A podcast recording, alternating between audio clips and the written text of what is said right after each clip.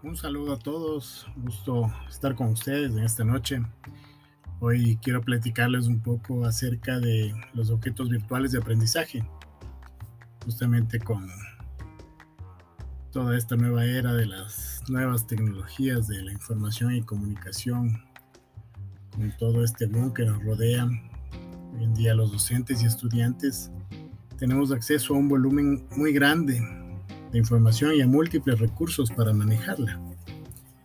Muchas veces como docentes cometemos el error, claro está sin mala intención, de saturar de recursos gracias a la facilidad que hoy tenemos para bajar videos, imágenes, editarlos, crear presentaciones, infografías, podcasts, etc. Muchas veces no aplicamos alguna metodología, lo que muy probablemente hará que estos recursos sean un fracaso en la búsqueda de alcanzar el objetivo específico de aprendizaje que estamos buscando. Estos recursos construidos de una forma metodológica se conocen como objetos virtuales de aprendizaje, los cuales son recursos didácticos reutilizables que se pueden utilizar transversalmente en plataformas o en repositorios. Un objeto de aprendizaje necesita ser construido en base a una metodología Existen muchas que podemos utilizar y dependerá mucho de los objetivos específicos de aprendizaje que queramos alcanzar.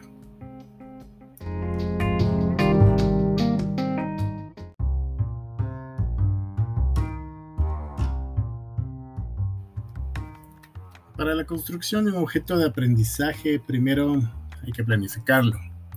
Tenemos que detectar qué problema educativo es el que queremos resolver a quién estará dirigido, el tiempo estipulado para alcanzar el aprendizaje.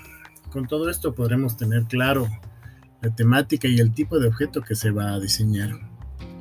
Hay que tener claro que en la construcción de estos objetos virtuales de aprendizaje intervienen expertos tanto en el área pedagógica como en la área tecnológica de diseño.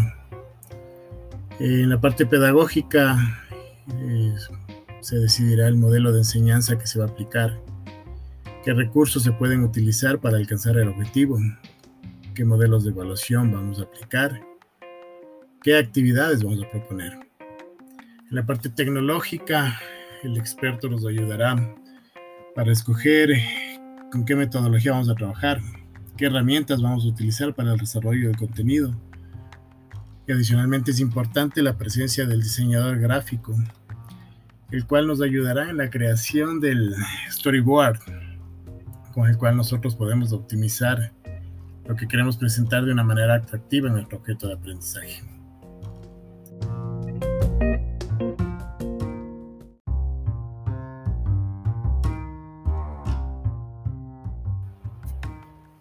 Por último, para terminar con el diseño del objeto virtual de aprendizaje, pues está la producción en el cual nosotros debemos adoptar un estándar con el cual vamos a armar el paquete de nuestro objeto virtual de aprendizaje. Esto con la finalidad de que pueda ser reutilizable y lo podamos utilizar en cualquier plataforma LMS o en algún repositorio digital. Estos estándares, los más conocidos son el SCORM y el IMS. Personalmente utilizo SCORM en la realización de mis objetos virtuales de aprendizaje. En una próxima entrega hablaremos sobre las herramientas de autor, las cuales nos permiten de una manera más rápida y sin tener mayor experiencia en la parte de programación, podamos desarrollar un objeto virtual de aprendizaje que sea atractivo para nuestros estudiantes. Hasta una próxima ocasión.